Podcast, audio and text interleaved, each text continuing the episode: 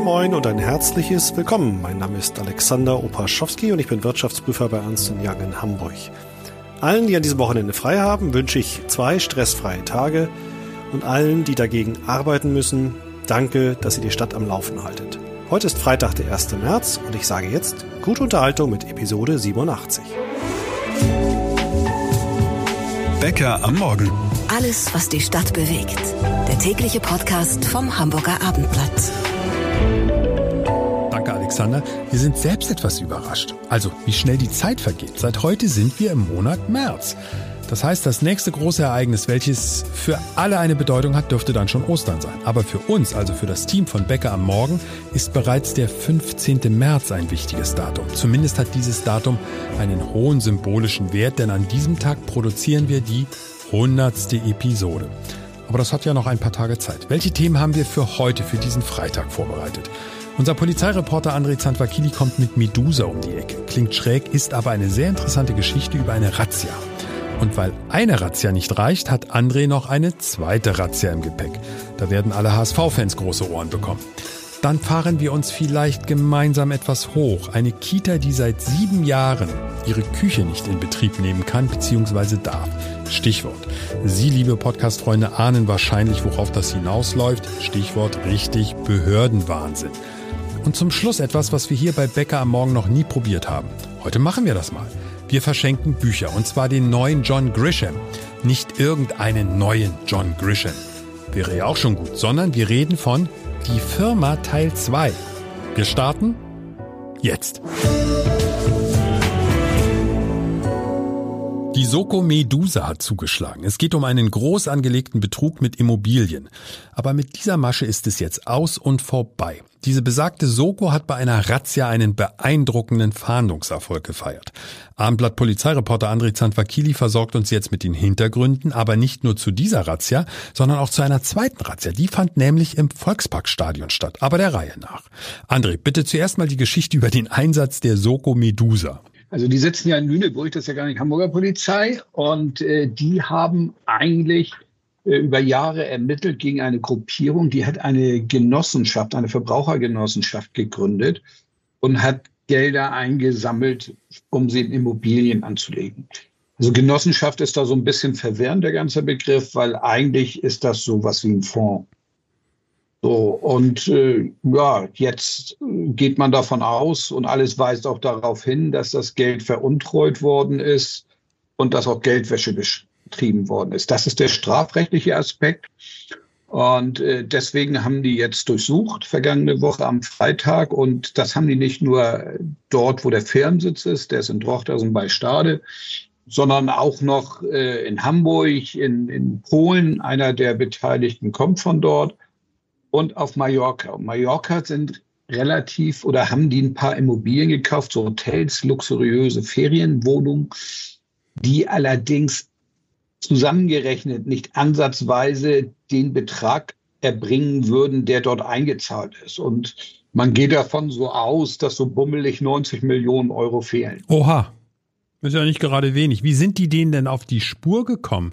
Gab es da von den Anlegern irgendwann Hinweise, die gesagt haben, hier läuft was falsch? Weil über das äh, Thema Genossenschaft, du hast es ja schon angesprochen, da hätte man ja auch schon stolpern können. Genossenschaft und dann Immobilien auf Mallorca kaufen, okay. Weiß nicht, ob das der normale Weg ist, aber wie hat die Polizei denn am Ende den, den, den, die richtige Fährte aufgenommen?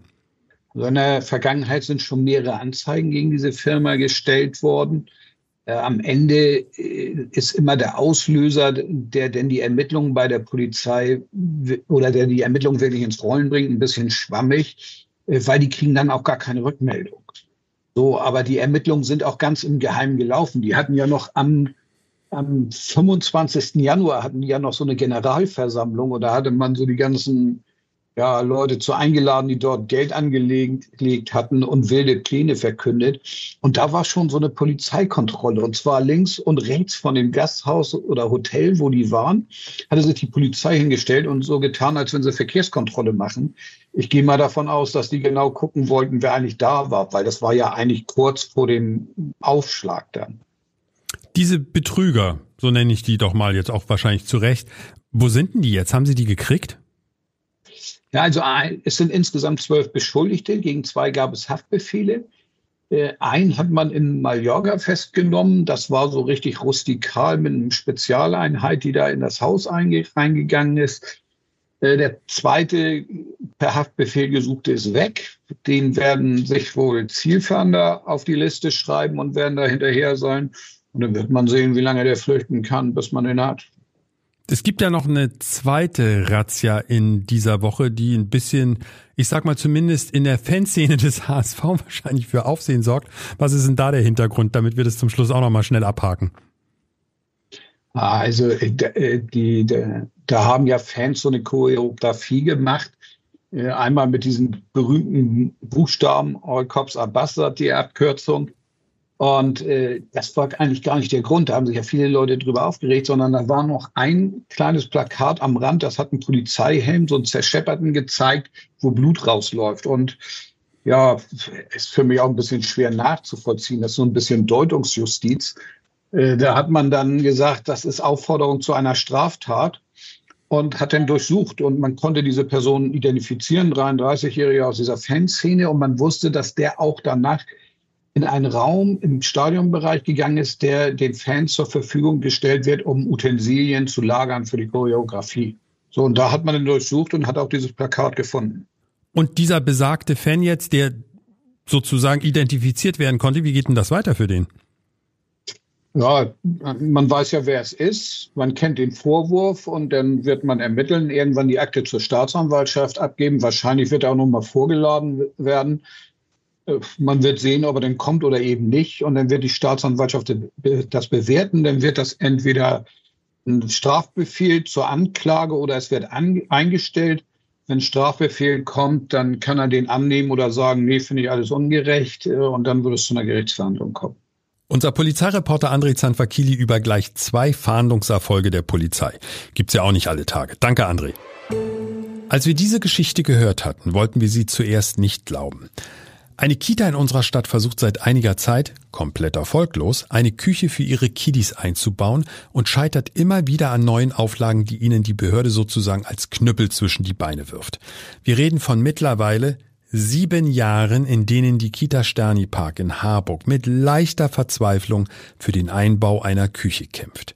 Wir haben die Geschäftsführerin der Kita, Laila Meusig, jetzt am Handy. Ich weise extra auf das Handy hin, weil die Verbindung bei weitem nicht so gut ist, wie Sie das normalerweise von uns gewohnt sind. Da bitten wir Sie um Verständnis. Laila, geben Sie uns mal einen Einblick, an was Sie da im Kampf mit den Behörden scheitern. Sie werden ja wissen, was Sie tun und nicht einfach nur, ich sag mal, einen ungesicherten Gaskocher aufstellen wollen. Nein, also wir haben unsere Kita am Museumsplatz seit Mai 2014. Kita ist untergebracht in einem denkmalgeschützten Haus und wir haben das wirklich sehr liebevoll mit dem Denkmalschutzamt zur Kita umgebaut.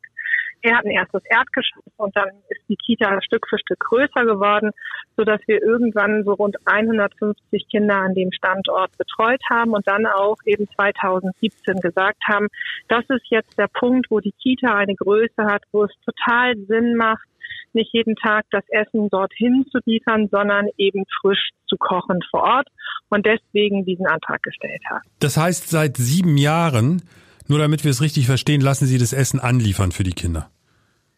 Seit Beginn dieser Kita lassen wir das Essen anliefern, also schon seit 2014. Und äh, für eine kleine Kita kann man das machen, obwohl es auch eigentlich unsinnig ist, weil jeder weiß, wie frischer gekocht wird und je früher das Essen dann sozusagen auf den Tisch kommt, desto besser ist die Qualität und jeder Transport macht einfach eine schlechtere Qualität aus. Das ist so. Und deswegen war es für uns so wichtig zu sagen, wir möchten an diesem Standort Harburg ist ja auch nicht gerade um die Ecke, ne? das ist ja auch ein weiter Transport selber kochen und haben eben diesen Antrag gestellt und haben nicht damit gerechnet, dass dann die Denkmalschutzbehörde, also in diesem Baugenehmigungsverfahren sagt, dass sie sich nicht vorstellen können, dass die Kita an diesem Standort selber kocht, weil die Lüftung die Anmutung des Gebäudes stören würde. Die Lüftung stört die Anmutung des Gebäudes. Okay, fairerweise, ich kenne das Gebäude nicht, kann also nicht richtig beurteilen, wie das da vor Ort aussieht. Was mich nur wundert, ist, es geht um eine Ver es geht um eine blöde Küche, halte an mich. Da muss es doch eine Lösung geben. Sie haben zum Beispiel die Auflagen für den Denkmalschutz erfüllt. Jetzt erzählen Sie uns bitte nochmal die Geschichte stellvertretend, wie schwer die Gespräche mit der Behörde sind. Ich meine, diesen Komplex, den Sie im Vorgespräch angesprochen hatten, um das B- und Entladen von Lieferantenfahrzeugen. Also ich meine, es muss ja angeliefert werden. Wo liegt hier das Problem für das Bezirksamt? Ja, das Bezirksamt hat gestört, dass äh, es also zu einem Lieferverkehr kommt, wenn man in einer Küche selber kochen möchte. Und ähm, da war kein Verständnis dafür da. Und dann ist gesagt worden, dass ähm, das eben dazu führt, dass zu viele Autos dahin wollen. Und ähm, wir haben dann mussten ein Verkehrsgutachten machen, das eben bestätigt hat, dass es zu keinem erhöhten Verkehrsaufkommen kommt, sondern dass eher weniger Verkehr kommt, weil die mittagliche Belieferung mit Essen ja wegfällt, logischerweise, wenn wir vor Ort selber kochen.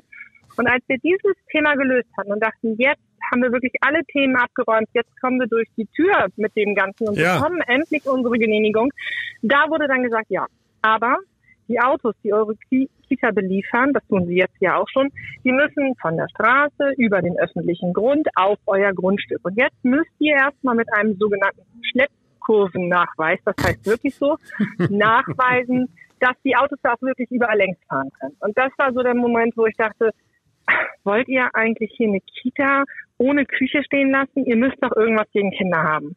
Ja, der Eindruck, also dass irgendjemand im Bezirksamt zumindest auf ihre auf ihre Kita vielleicht nicht gut zu sprechen, der Eindruck drängt sich zumindest auf. Fairerweise haben wir die andere Seite jetzt dazu noch nicht gehört, aber Sie haben ja wahrscheinlich auch schon investiert. Wie viel Geld haben Sie schon ausgegeben für diese Küche, die noch keine Küche ist? So rund 350.000 Euro für Alter. die Geräte, die da eben sind. Also es ist nicht ohne und wenn es alles fertig ist, wird bestimmt eine halbe Million kosten. Und ich habe aber einfach Hoffnung, dass wir alle zusammen feststellen, ne, das ist die größte Kita Hamburgs, die ist wunderschön, die wird jetzt zehn Jahre alt, dass es total sinnvoll ist, dass für diese Kinder dort vor Ort gekocht wird und dass der Wunsch, den meine Mitarbeiterinnen, die Leitung, die Kinder haben, dass eben zum zehnten Geburtstag dort frisch gekocht werden kann im Mai 2024, dass das funktioniert. Gleich mal eine Ankündigung. Liebes Team vom Bezirksamt in Harburg. Wir werden uns bei euch heute im Laufe des Vormittags melden. Natürlich wollen wir auch die Seite des Bezirksamtes hören. Danke an die Geschäftsführerin von der Kita Sterni Park am Museumsplatz, Laila Meusig. Für John Grisham-Fans eine absolute Sensation. Der super erfolgreiche Autor hat tatsächlich eine Fortsetzung von Die Firma geschrieben. Ist seit dieser Woche auch im Handel. Wir verlosen gleich ein paar Exemplare, aber erstmal wollen wir wissen, worum geht es in dem Buch und ist es gut? Unsere Kulturchefin Maike Schiller weiß es, weil sie hat das Buch schon gelesen. Ich darf doch sagen, Maike, wir sind beide Grisham-Vierleser und vielleicht auch ein bisschen Fans.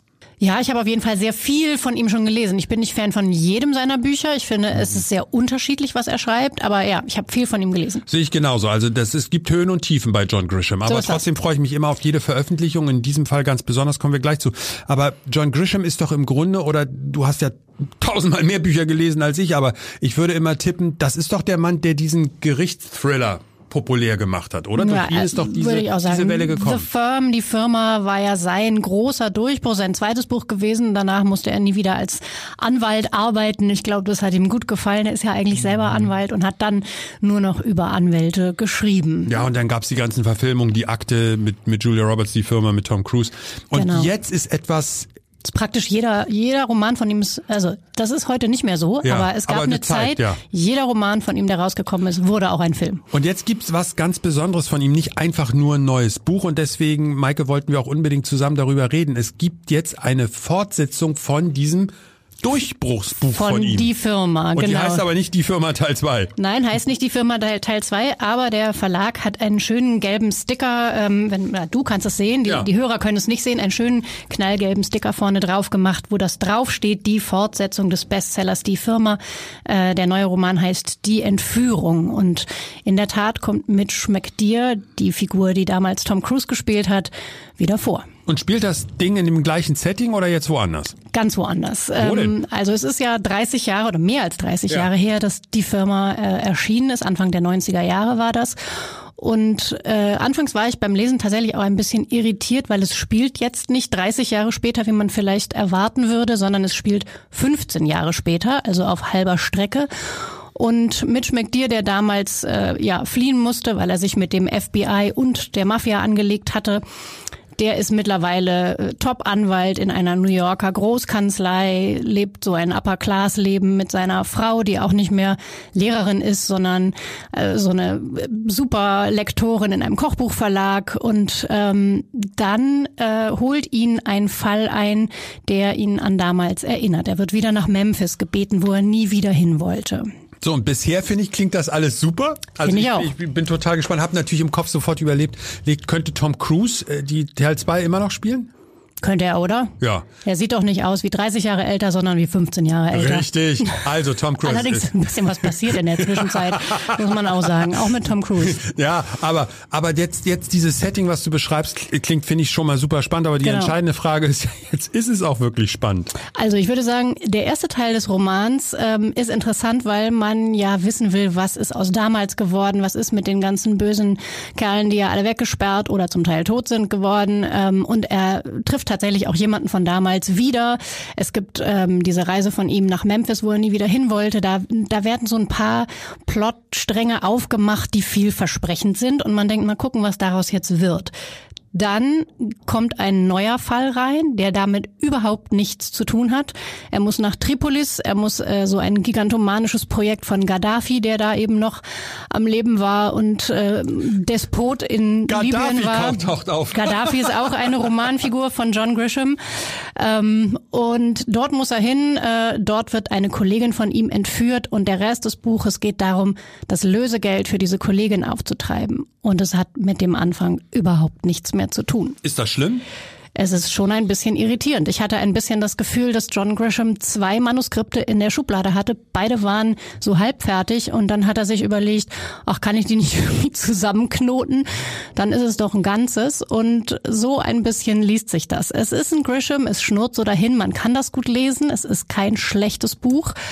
Aber es ist auch nicht das beste Buch, was er je geschrieben Oh, das hat. ist natürlich ein hartes Um es mal vorsichtig ja, zu formulieren. Die Hörer von Becker am Morgen können sich ja selbst überzeugen. Wir verschenken ja gleich noch ein paar Exemplare. Aber äh, Maike, ähm, deine, mach mal eine Schulnote für das Buch.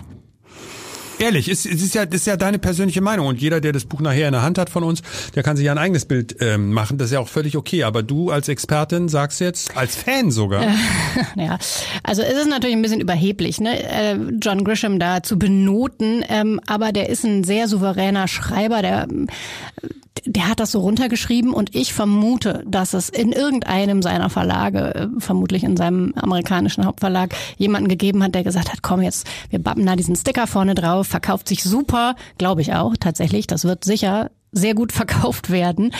Aber ähm, war das das, was er wirklich schreiben wollte? Ich bin nicht ganz sicher. Finde ich ja super, dass unsere Kulturchefin Maike Schiller so ehrlich ist. Aber das ist ja nur Ihre Meinung. Vielleicht sehen Sie, liebe Podcast-Freunde, das ganz anders. Bilden Sie sich jetzt Ihr eigenes Urteil. Wir verschenken ein paar Exemplare von Die Entführung. Einfach eine Mail an beckerammorgen.abendblatt.de. Viel Glück bei unserer kleinen Verlosung. Bäcker am Morgen in einem Wort, beckerammorgen.abendblatt.de steht natürlich auch nochmal in den Show Notes. Einsendeschluss ist am Montag. Episode 87 ist fast zu Ende. Gleich noch die wichtigsten News für unsere Stadt in der bekannten, kompakten Zusammenfassung. All die Meldungen, die wir im Podcast nicht ausführlich behandelt haben. Morgen in unserer Samstag-Episode ein echter Deep Talk mit Frederik Braun. Der Mann ist einer der zwei Erfinder des Miniaturwunderlands. Schon mal zwei Stichworte vorab. Metallica und Dubai. Bis morgen und bye bye. Der Hamburg Nachrichtenüberblick bei Becker am Morgen. Ich bin Jana Klonikowski. Guten Morgen. Mehr Klimaschutz und ein besserer ÖPNV. Heute gehen Fridays for Future und die Gewerkschaft Verdi in Hamburg gemeinsam auf die Straße. Geplant ist ab dem Vormittag ein Demozug durch die Innenstadt. Noch bis morgen sind die Mitarbeiter der VHH und der Hochbahn außerdem zum Warnstreik aufgerufen. Es fahren so gut wie keine Busse oder U-Bahnen. Die Bezirksversammlung Altona hat dafür gestimmt, den umstrittenen Umbau der Reventlohstraße auszusetzen. Nur die Grünen stimmten gegen den Antrag, die Linken enthielten sich. Die Bauarbeiten sorgen seit längerem für Zoff. Unter anderem fürchten Geschäftsleute der nahegelegenen Weizstraße einen Kundenverlust. Ob die Arbeiten jetzt wirklich gestoppt werden, ist unklar. Das Bezirksamt will weiter an dem Vorhaben festhalten. Die Hamburger Polizei ist am Abend am Rathausmarkt im Einsatz gewesen. Zwei Versammlungen, darunter eine Mahnwache gegen eine Veranstaltung der AfD im Rathaus waren angemeldet. Dort sollte unter anderem der CDU-Politiker Ulrich Vosgerau sprechen, der beim Potsdamer Treffen mit Rechtsradikalen dabei war. Mehrere hundert Menschen versammelten sich am Rande der Absperrungen. Ein Podcast von Funke. Weitere Podcasts vom Hamburger Abendblatt finden Sie in unserer Abendblatt Podcast App und auf abendblatt/podcast.